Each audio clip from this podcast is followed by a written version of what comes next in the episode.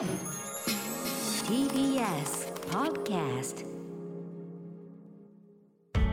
発信型ニュースプロジェクト。TBS ラディオ905-954おぎゅうえちきセッション7府県に緊急事態宣言今夜発令へ。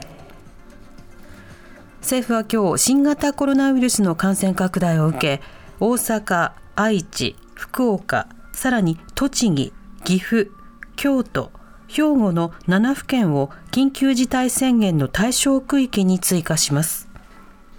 政府は専門家による諮問委員会から意見を聴取し対象拡大に了承を得た上で西村経済財政担当大臣が衆議院参議院の議員運営委員会で事前報告します。その後、菅総理は総理官邸で開く対策本部で対象地域の追加を表明、そして菅総理が記者会見を行います。宣言は新型コロナの特別措置法に基づき、期間も1都3県と同じ来月7日までに揃えます。また対象地域では飲食店に午後8時までの営業時間短縮を要請。酒類の提供は午前11時から午後7時までで協力金の上限は1日あたり現行の4万円から6万円に引き上げます。東京の新型コロナ感染確認は1433人。東京都は今日新型コロナウイルス感染が1443人確認されたと発表しました。また東京都が都立広病院など都立公社の3病院を新型コロナの患者を集中的に受け入れる重点拠点とする方向で調整していることが分かりました。東京都では昨日時点で入院患者が過去最多の3427人となり、病床の85%以上が埋まっていて、近く確保している4000床を超える可能性が指摘されています。また通常診療を大幅に縮小することも検討されていて入院患者を他の病院に転院させる調整が始まっているということですそんな中 JR 東日本は緊急事態宣言を受けた終電の繰り上げについて1都3県で来週20日水曜から実施すると発表。山手線や京浜東北線など11路線で深夜時間帯の一部で運転を取りやめて10分から30分程度終電を繰り上げます。政府は緊急事態宣言の全国拡大に否定的な見解。今日国会では午前中、衆議院内閣委員会で閉会中審査が開かれ、新型コロナウイルス対策や緊急事態宣言の再発令について質疑が行われました。立憲民主党の後藤祐一議員は、緊急事態宣言発令の時期や対象について、全国一律も含めて広め早めに考えてもらいたいと政府に要求。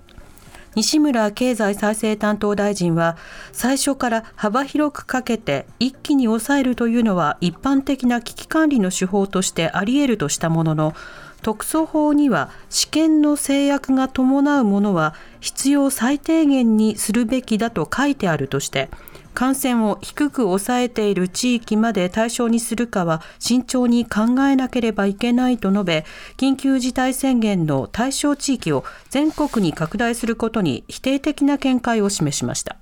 トランプ大統領の解任決議案、下院で可決。アメリカ連邦議会議事堂への襲撃事件を受けて下院本会議は先ほどトランプ大統領の解任に動くようペンス副大統領に求める決議案を民主党の賛成多数で可決しました。これは大統領が職務不能と判断された場合の対応を定めた憲法修正25条に基づいた決議案ですが、ペンス副大統領は応じないことを表明しています。そのため、民主党は明日にも下院で2回目となる弾劾訴追決議案の審議に入りますが、すでに共和党の議員が賛成を表明するなど、共和党内でもトランプ大統領を不適格とみなす議員が増えています。一方、トランプ大統領は南部テキサス州の国境の壁を視察して、襲撃事件以来初めて公の場に姿を現し、私の演説を読めば完全に適切だったことがわかると自身の責任を否定しました。朝鮮労働党大会閉会。北朝鮮の朝鮮中央通信は5日から開かれていた朝鮮労働党大会が12日に閉会したと伝えました。朝鮮労働党総書記に選ばれた金正恩氏は閉会に先立つ演説で核戦争抑止力を強化し最強の軍事力を育てることに全力を挙げると語りました。